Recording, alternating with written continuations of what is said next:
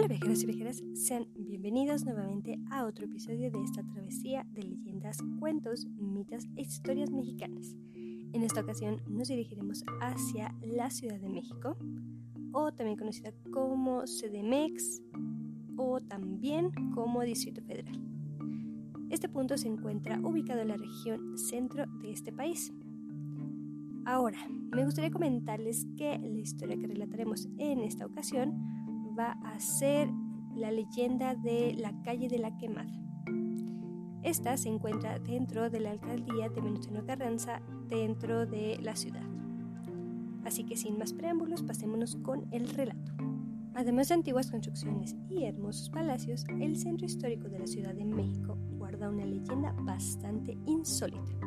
Esta leyenda surgió cuando nuestro país aún era llamado como la Nueva España de hecho, se dice que una joven española llamada Beatriz llegó a la capital en compañía de su padre Gonzalo de Espinosa. Ella tendría como unos 20 años y era reconocida por su bondad y buenas costumbres.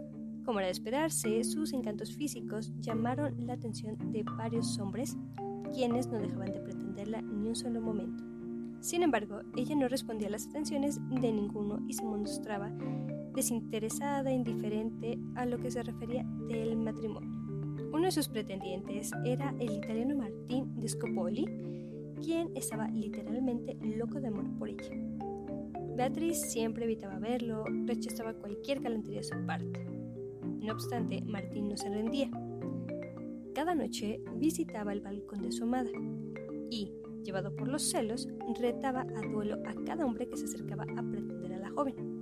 Así sucedió la muerte de varios hombres a manos de este personaje italiano. Cuando Beatriz se enteró de los terribles sucesos, no pudo evitar sentirse culpable por aquellos fallecimientos y optó por ponerle un remedio a la locura de Martín. Una mañana pidió a los empleados de su lujosa residencia que la dejaran sola y, una vez que se fueron, llenó un recipiente con carbón ardiente. Tomó valor y metió su bello rostro para desfigurarlo y deshacerse de la belleza que atraía a tantos hombres. Sus gritos se escucharon a varias calles de su casa y muchos corrieron a su auxilio. Cuando llegaron, vieron con horror el rostro de la joven, quien no dejaba de gritar de dolor. Al enterarse, Martín acudió lo más rápido que pudo al domicilio de su amada y, a diferencia de los demás, no se apartó de ella ni hizo algún ademán de desagrado. De hecho, el italiano le confesó que él la amaba por su interior, no por su belleza física, por lo que seguía en pie su propuesta de matrimonio. Ante la inesperada confesión, Beatriz no pudo hacer más que aceptar y casarse con él portando un velo blanco. Después de la boda y hasta el final de sus días, la española portó un velo negro que cubría las cicatrices de su insólita acción.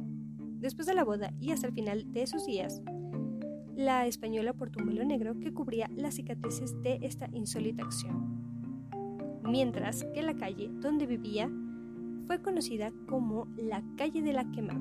Aunque no existe una ubicación exacta del origen de esta leyenda, se dice que esta famosa calle es la de Jesús María en el centro histórico de la Ciudad de México, la cual está llena de distintos comercios, edificios antiguos y el templo de Jesús María.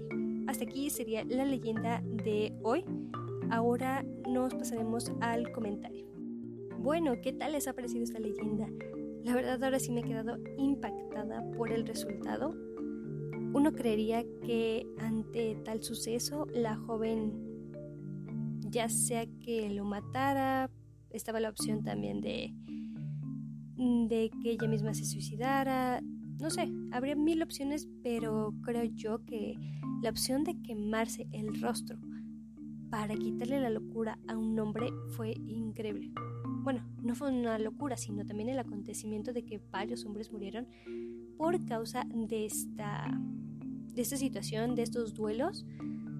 Pero vaya, me he quedado bastante impactada por esta decisión que sí creo que fue imprudente, que fue anticipada, ya que el hombre que rechazaba constantemente, pues era el que estaba loco de amor, pero no loco en el sentido físico, sino él estaba enamorado profundamente de la persona que era verdaderamente. Y bueno, al final de la leyenda no fue un triste final, fue un final feliz en el que ella vivió bien, no hubo problemas, estuvo cómoda, con el único detalle que sí portaba el velo todo el tiempo para evitar esta decisión.